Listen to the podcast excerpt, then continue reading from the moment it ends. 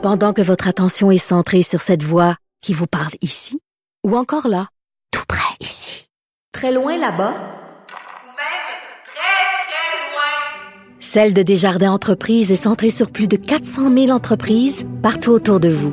Depuis plus de 120 ans, nos équipes dédiées accompagnent les entrepreneurs d'ici à chaque étape pour qu'ils puissent rester centrés sur ce qui compte, la croissance de leur entreprise.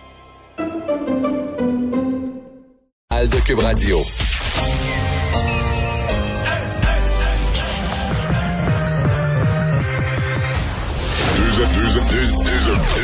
Deux, animateurs cohérents, deux visions différentes. Une seule émission, pas comme les autres. Mario Dumont et Vincent Dessureau. Cube, Cube Radio. Bonjour tout le monde, bienvenue à l'émission. Bienvenue pour euh, passer avec nous ces deux prochaines heures. Euh, on va euh, avoir pas mal de choses. Un point de presse d'ailleurs du gouvernement qui vient de se terminer il y a quelques instants qu'on va pouvoir vous résumer. Bonjour Vincent. Salut Mario. Oui, pas mal de nouvelles en, oui. qui concernent la COVID un premier ministre, M. Legault, qui a l'air d'avoir son troc aujourd'hui. Je oh. sais pas. Vraiment? Je sais pas parce qu'il a lu les réseaux sociaux, là, mais il a l'air d'avoir son troc aujourd'hui. Ouais, puis reste. Puis je, sais que toi, ce côté-là, tu, tu l'as fait, là, t'as joué la game, là. Euh, je, je, souvent, je t'entends souvent parler de, des politiciens, là, actuellement au pouvoir avec quand même de l'empathie, là, en disant c'est des, c'est des êtres humains, là, qui ont à gérer ça. Puis nous, on, on est stressé, on dort mal, on peut imaginer ceux qui ont des décisions impossibles à prendre comme ça. Je pense qu'aujourd'hui, ça paraissait un peu, là, la cuirasse de François Legault. Euh, était un peu plus fissuré. Euh, Lui-même disait, tu sais, d'habitude, ben, tu sais, mettons, moi, je peux dire ça en analyse, mais c'est rare que le premier ministre lui-même dit, là, j'ai la moitié du monde qui chiale parce que j'en fais trop, puis l'autre moitié qui chiale parce que j'en fais pas assez. Ben, on va revenir aux détails de ces mesures, mais dans un premier temps, euh, là, on vient d'avoir, il y a quelques instants, euh, une grosse nouvelle qui sort de la Cour municipale de Montréal. Oui, le chanteur Éric Lapointe qui euh, vient de plaider coupable, donc d'avoir, on sait, là, violenté une femme à la suite d'un parté, euh, bon, euh, qui pourrait lui, bon, euh, ça, on dit qu'il pourrait éviter un casier judiciaire. les avocats ont suggéré euh, qu'il obtienne une absolution. Alors, on aura plus de détails. C'est toujours à la Cour municipale, hein? on n'est pas, on exactement Cour municipale de Montréal. il dit d'ailleurs, je m'excuse à tous ceux que j'ai pu décevoir. J'espère qu'elle fait que la victime me pardonnera. Alors, à, 5, à 51 ans, plaide coupable. Anaïs aura plus de détails pour pour nous, mais ça vient de tomber le juge Steve Larivière qui devra bientôt annoncer s'il entérine la suggestion des avocats, donc d'y aller avec une absolution. Bon, revenons à la COVID. Donc, bilan aujourd'hui au Québec, un peu moins décourageant. Les hospitalisations sont en hausse, mais moins. Les autres chiffres sont plutôt à la baisse. Donc, c'est donc, ça, ça donne un petit peu de répit. Oui, faut rappeler qu'au mardi, je compare souvent avec le même jour dans les autres semaines. Ah la, semaine dernière, on était à 838. Donc, euh, ça monte, mais la semaine d'avant, il y a deux semaines, c'était dans les 400. Là. Alors, de, il y a deux semaines à la semaine dernière, c'était vraiment une montée fulgurante. Puis là, c'est une montée un, peu moins importante. Donc, euh, parce que, parce que les chiffres du mardi, dans le fond, les chiffres publiés le mardi matin, c'est les chiffres du lundi. Et ça, c'est un peu, il y a une bonne partie des analyses, je pense, qui datent du dimanche. Puis le dimanche, ça roule pas mal moins. Là, les laboratoires, les cliniques de dépistage, puis tout ça. C'est euh, ça. Ça roule moins. C'est pour ça que bon, les chiffres qu'on a le mardi matin sont souvent plus bas. Mais quand mais, Mais c'est ça, comme tu vois, il y a, matin, y a quand même. un bon euh, moins important là, par rapport à la semaine dernière. Donc, on va espérer que ce soit une tendance euh, qui soit plus forte. On verra dans les prochains jours. donc, tu disais 900 personnes qui, qui ont été infectées, 7 décès, 12 personnes hospitalisées, moins 5 personnes aux soins intensifs par région. Euh, Capitale nationale, 132 cas. Montréal, 269. Là où il y a des, quand même des gros chiffres, je veux dire, Appalaches, 73. L'Outaouais est à 49. La Montérégie, euh, qui goûte quand même depuis un certain temps, là, 111 nouveaux cas.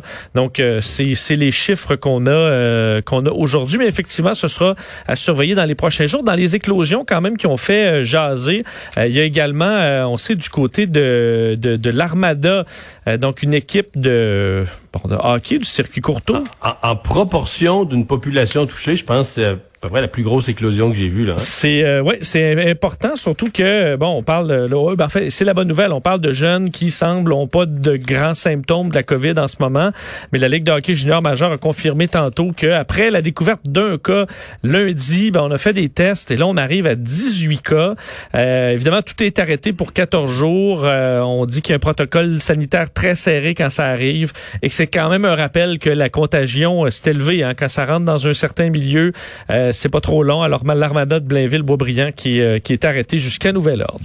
Ouais, disons que ça ça remet en perspective. au début de la semaine, évidemment, les gens étaient bon, déçus, frappés par l'annonce concernant les sports. Pour certaines personnes, le sport, c'est d'une grande importance, puis je je les, comprends bien.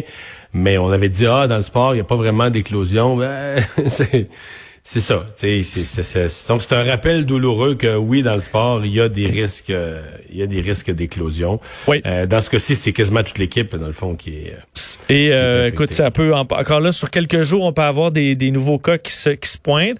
Et là, on se rappelle, c'est des jeunes, c'est pas trop inquiétant. Mais au point de presse de la ville de Montréal, euh, il y a un peu plus fait autour d'une heure, euh, on a quand même eu un rappel sur le fait que oui, là, on a une vague qui a touché davantage les jeunes, mais malheureusement, ça finit par atteindre des, des couches plus vulnérables de la société, entre autres les personnes plus âgées, les 65 ans et plus. Aujourd'hui, Mylène Drouin de la, de, la, santé publique à Montréal a fait cette avertissement-là disant que malheureusement, euh, dans le taux de, dans le nombre d'infections par jour qu'on a à Montréal, l'importance de la tranche 65 ans et plus est de plus en plus importante. On peut l'écouter là-dessus. Euh, je vous parlais au cours des dernières conférences de presse euh, que la majorité de nos cas sont chez les 18-34 ans. C'est encore le cas. Mais ce qui nous inquiète, c'est que depuis deux semaines, on voit clairement que la proportion de nos cas chez les 65 ans et plus est en nette augmentation. Alors qu'il qu représentait 6% de nos cas euh, il y a deux semaines, maintenant c'est de 12 à 15% selon les journées. Donc on a doublé euh, le nombre de cas dans cette catégorie d'âge et on le sait, ce sont des groupes beaucoup plus à risque pour développer des formes sévères et évidemment euh, être hospitalisé ou avoir besoin de, de soins de santé euh, plus poussés. Bon, alors c'est pas des bonnes nouvelles. Euh, pour Montréal. Euh, d'ailleurs, elle a fait le point un peu sur les éclosions également, le nombre d'éclosions. Il y en a 130 qu'on est en train de gérer. En général, ce sont de petites éclosions, au dire de, de la docteure Drouin. Euh, 50 en milieu de travail, 42 en milieu scolaire, 18 services de garde, 12 en milieu de soins et 8 dans, les communes, dans la communauté. Puis elle euh, spécifiait dans la communauté, elle dit entre autres c'était des gyms et des équipes de sport. Alors c'est des c'est un problème qu'on n'aura plus là, avec le 28 jours de, de, d'en partie confinée. Alors pour ces euh, pour la communauté, cette partie-là va être réglée au dire de Mylène Drouin. Bon.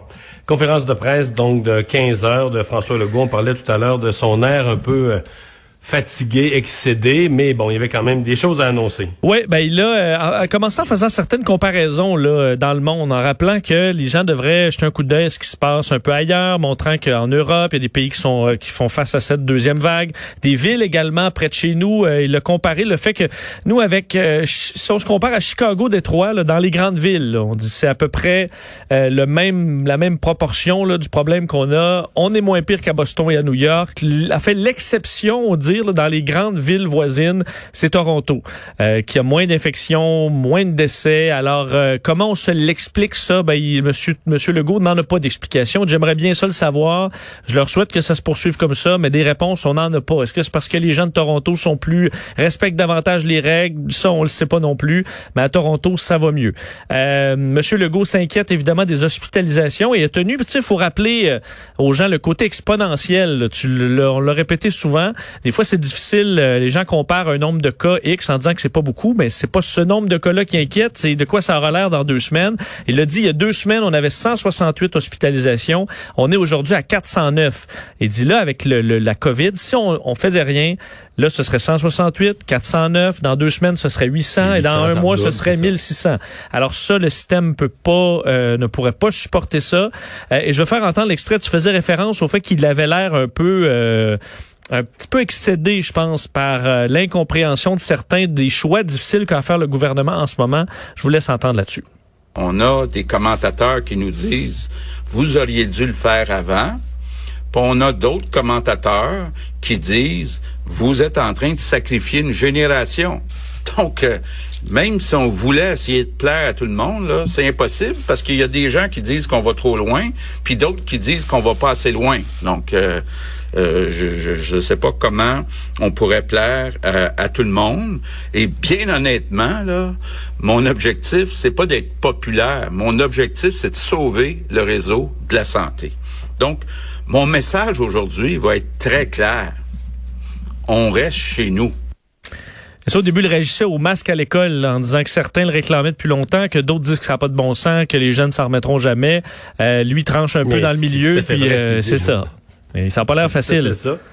Non, non, non, non, c'est certainement pas, certainement pas facile, mais c'est aussi que, je dirais, un être humain là, il y a comme une espèce de limite au nombre de décisions que tu peux prendre par jour, en disant, tu sais, mettons un premier ministre en temps normal, prend des décisions tout le temps, il fait une nomination, euh, il congédie quelqu'un, euh, il donne son approbation au projet de loi, puis là dans le projet de loi il y a l'article 22 qui accroche, puis là finalement il, il bloque ça, il dit réécrivez l'article 22, là on va avoir du, du trouble avec ça. Il prend des décisions, mais je il a le temps d'y penser, il y a des conseillers avec qui il peut en jaser, il prend un nombre de décisions par jour qui est raisonnable, mais là, là, t'as-tu pensé ça, ça, ce matin, là, Pierre Fitzgibbon annonce, oui, oui, les gyms, les, les, les, les, centres d'entraînement, les gyms, on les inclut dans ceux qui vont avoir les mesures d'aide financière. Mais là, tu comprends, le lundi, tu as fermé des affaires. Là, tu vas passer d'autres régions en zone rouge. Là, après ça, tu te rends compte, ah oui, les gyms, on a fait des mesures d'aide pour les restaurants puis les, les bars. Mais là, qu'est-ce qu'on fait que les... Mais ça arrête jamais, jamais, jamais. Là. Puis là, après ça, il ben, faut que quelqu'un fasse, OK, ça va, si on met les gyms dedans, ça coûte combien de plus? Ah, 4 millions. Boy, 4 millions. Mais tu sais, ça, ça arrête jamais, jamais, jamais, jamais. Et si tu reviens sur un quelque chose, tu dis, OK, là-dessus, on a, on a fait une erreur dans la vitesse on va revenir, ben là, ah ben vous improvisez. Ah ben vous improvisez. Ben oui, ben oui on improvise. les gens qui accusent le gouvernement d'improviser, c'est presque drôle. C'est-à-dire que c'est ceux qui improvisent. Je veux dire, le principe même d'improviser, là. Tu sais, mettons, la ligue d'improvisation, qu'est-ce que c'était? Contrairement au théâtre où tu as un texte, puis tu le sais d'avance, tu vas jouer Molière, tu vas jouer Lavard, tu comprends, il est gratteux, on le sait, puis il y a un texte de... Ben, quand tu fais l'improvisation, là, à cinq secondes avant, on te dit improvisation mix qui a pour titre euh, Visite au cirque. Puis là, ben regarde, là, tu non, mais tu vois, t'apprends sur le coup. Mais là, on est exactement là-dedans. On apprend euh, semaine après semaine la COVID, ce qui arrive, la deuxième vague. C'est sûr qu'il y a des petits bouts où on on espère que la santé publique puis que nos gens de la santé publique sont le plus compétents possible pour nous prédire ce qui s'en vient. En même temps, euh, je veux dire, le fait, mettons, que présentement, en, Colombie-Britannique, il y a très peu de cas, ou peu de cas, pas très peu, il y en a, mais peu de cas. En Ontario, moyennement de cas, puis au Québec, beaucoup de cas. Il est où l'expert qui pouvait prédire ça, mettons? Ah, OK, le printemps passé, on avait eu la semaine de relâche qui a fourni une explication. Mais une fois, mettons, ça passé, là. Mettons que t'es le 15 août, là. Pourquoi tu dirais, euh, voyez bien, regardez bien ce qui va arriver, là. Colombie-Britannique, ils n'auront pas trop. En, Ontario, plus, puis Québec, énormément.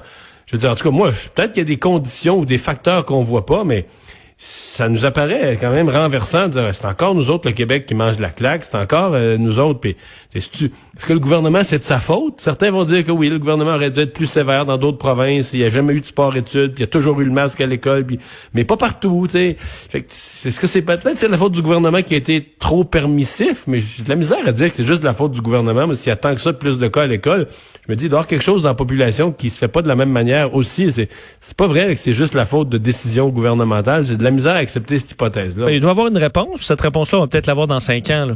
Ouais, c'est ça. Euh, mais là, on l'a pas dans... les, les, experts vont étudier ça quand tout va être fini puis que la pandémie va être... Va être étudié dans les dans les livres d'histoire.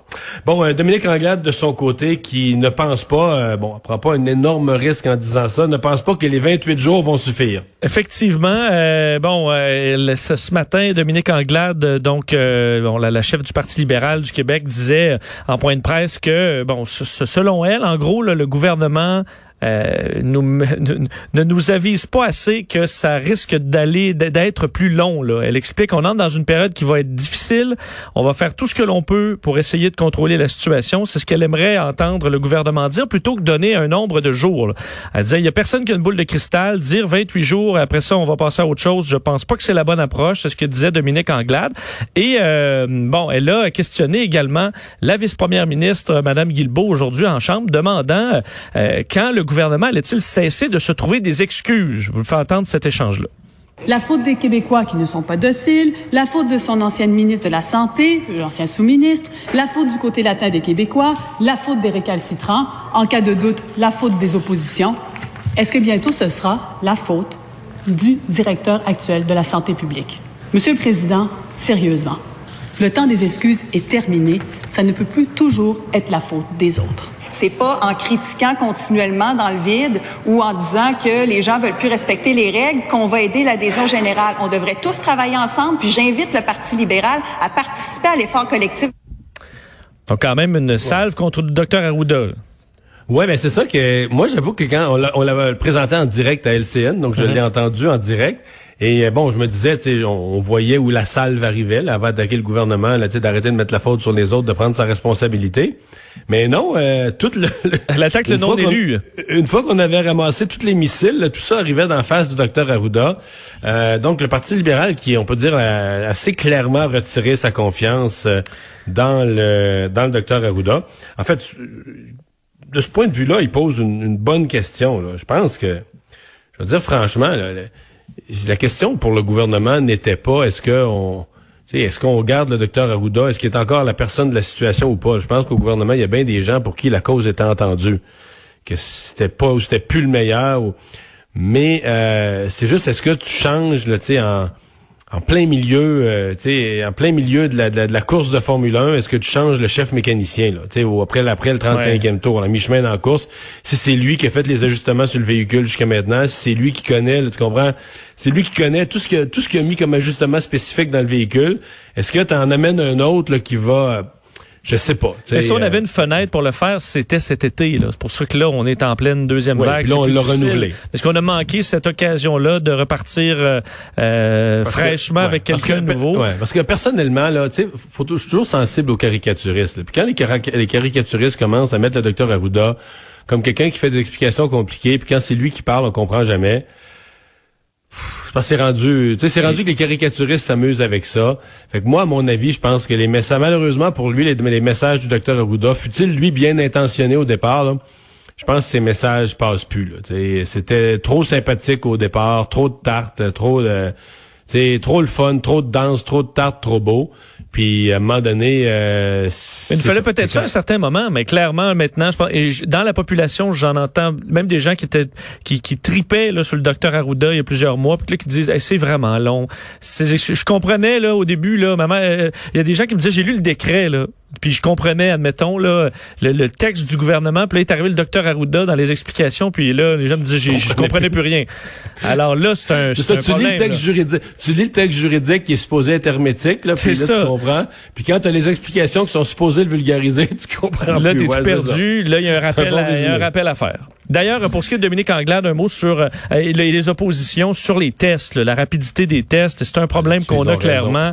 Euh, et euh, elle parlait là effectivement de tests dans certains cas que ça, ça prend 10 jours. On sait qu'on augmente le nombre de tests, mais là on demande des mécanismes qui vont accélérer le processus et vite. Sol Zanetti également du côté de Québec solidaire demandait à ce qu'on bon à ce qu'on y travaille, est-ce qu'on pouvait demander aux pharmaciens alors que du côté du gouvernement on disait que les pharmaciens là, on voulait qu'on s'occupe entre autres pour la vaccination euh, euh, antigrippale. Alors, on en a plein les bras. Ça, c'est un gros flop du gouvernement, la, rapidité. Mais souviens-toi, Vincent, de notre émission du 17 août. C'était notre rentrée, le début de la programmation régulière à Cube. Et c'était notre gros sujet. Moi, je suis revenu de l'été, j'avais observé, j'ai le temps de réfléchir. Puis je me disais, un des bugs qu'on risque d'avoir cet automne, c'est que ce soit long à voir les résultats de tests. À cause de ça, on peut, il arrive deux, il y a deux conséquences. On peut plus faire les enquêtes épidémiologiques parce que tu peux pas courir après les contacts de la personne si tu lui donnes son rendez si tu lui donnes son résultat neuf jours après. Non, mais en fait, c'est ça. les, les, contacts ont déjà eu lieu, puis les gens, les gens, si la maladie était pour être propagée, les gens, ils l'ont déjà propagée, il est beaucoup trop tard. Deuxièmement, les milieux de travail les gens qui sont mis en arrêt de travail, qui peuvent pas travailler de la maison. Euh, puis là, ça inclut, c'est ça qui est le plus fou, ça inclut du personnel infirmier, ça inclut du personnel de réseau de la santé, euh, donc, on attend après son test. On attend après son test. Et pendant ce temps-là, on peut pas enseigner, on peut pas travailler, on peut pas travailler dans le réseau de la santé. On est mis sur la touche parce que les résultats de test rentrent pas. Et souviens-toi que Christian Dubé, euh, dès le mois d'août, avait dit, oui, oui, c'est un problème qu'on a, mais là, c'est un peu à cause des vacances. Puis là, on s'attaque à ça, puis c'est une affaire qu'on va régler cet automne. Bon. J'allais dire, c'est pas mieux que c'était. Probablement que si Christian Dubé était là, il dirait, ben, on l'a amélioré, mais là, on fait 10 000 tests de plus. Effectivement, les ressources de plus qu'on a mises euh, ont pas raccourci les délais. Ils ont permis de faire 10 000 tests de plus par jour, ou à peu près. Mais le problème des délais, là, il, est pas banal, il est terrible. Est-ce qu'on se retrouve avec des gens aussi qui vont se faire tester juste pour euh, avoir la conscience tranquille, mais qui ont pas de symptômes, qui ont pas côtoyé personne? Je sais pas à quel point c'est un problème. Peut-être qu'il y en a qui se font tester pour rien. En même temps, si tu regardes les taux de positivité, tu dis, ils sont quand même élevés. Il y a pas tant de monde que ça qui se font tester pour rien. Puis à la limite, Vincent, si quelqu'un se fait tester un peu trop, il a été en contact avec quelqu'un, il est un peu trop prudent, mais en même temps, si tu commences à punir ce monde-là ou à leur interdire, tu t'avances pas parce que ces gens-là trop prudents sont quand même des gens prudents, c'est-à-dire que ils se mettent en ceux, qui sont trop prudents sur le test, c'est ceux qui sont prudents aussi pour se mettre en isolement, pour oui, fait qu'ils veulent pas ils veulent pas se promener dans la nature puis distribuer le, le, joli virus. Qu'est-ce que tu peux vraiment te mettre à leur reprocher puis leur dire restez chez vous, allez pas vous faire tester Hein? C'est sûr qu'on parlait des surprises, puis que M. Legault est un peu tanné, justement. On, se comprend qu'il y a beaucoup d'inconnus. Dans ce qui était connu, par contre, c'est de se préparer tout l'été pour une deuxième vague et qu'on soit capable que le système de test soit efficace. Puis là-dessus, on se rend compte que ça ne fonctionne pas, malheureusement. Euh, bon, un taux d'occupation encore très élevé dans les urgences. Oui, et euh, c'est la situation ben, est inquiétante. D'ailleurs, il a dû... Euh, enfin, surtout à Montréal. il a, encore plus la banlieue, la, ville et la banlieue, mais c'est très montréalais comme, comme phénomène présentement, le, gros débordement des urgences. Absolument. On pense, euh, bon, l'hôpital Maisonneuve-Rosemont, dont on parle souvent à 144% l'Institut universitaire en santé mentale Douglas, 167 euh, Montérégie également, l'hôpital Pierre-Boucher, 174 La Nodière, Laurentide, des régions qui sont très touchées. évidemment là, moi, j'ai des témoignages de gens qui disent, on peut, tu peux comme plus y aller à l'hôpital. C'est à ce point-là. Ah, parce que la moyenne, c'est 133% Je pense que c'est la région, on a, euh, ben, Montréal, euh, oui, je pense que la région, euh, sur la moyenne, souvent, il y a des endroits où c'est très touché. Comme à Montréal, la moyenne, c'est 103% Donc, d'occupation, alors oui, que mais dans... Faut faire attention à la, faut faire attention à la moyenne parce que c'est aussi que, tu sais, les hôpitaux qui sont, à Montréal, il y a peut-être un tiers des hôpitaux qui sont ouverts. Puis quand tu te mets à regarder la liste, tu te rends compte que ce sont les petits, là. Tu sais, ce sont des plus petits hôpitaux, etc. Mais tu sais, les, les gros hôpitaux, ceux qui reçoivent massivement les patients, le CHUM, Maisonneuve, Rosemont, euh, Garde-Civile, les gros hôpitaux sont, sont dans les problèmes. Et, euh, et là, il amène la question, c'est que plus tout ça est, est engorgé, ben là, plus faut délester à certains endroits, faut se trouver de l'espace. On comprend que les, les médecins, euh, les, les, les, intensivistes, les, on s'organise pour euh, essayer de libérer des, pour accueillir, parce qu'on le taux d'occupation, là, on le calcule avec un pourcentage, mais on peut l'augmenter, mais là, on, on met des gens partout et on devra faire du délestage en chirurgie. Là, on en fait de plus en plus. Christian Dubas est invité à réagir tantôt euh, là-dessus sur le fait qu'on avait dit qu'on essayait d'éviter ça. Malheureusement, pas le choix. Mais on va essayer de le faire de façon plus ciblée. Alors, essayer de fermer là, euh, une salle de chirurgie et pas toute l'aile au complet, par exemple, si c'est possible de le faire. Alors, on travaille vraiment à diminuer le délestage. Malheureusement, des chirurgiens en attente, ben, la liste s'allonge et s'allonge en raison de cette situation là de plus en plus critique dans notre système hospitalier. Merci Vincent.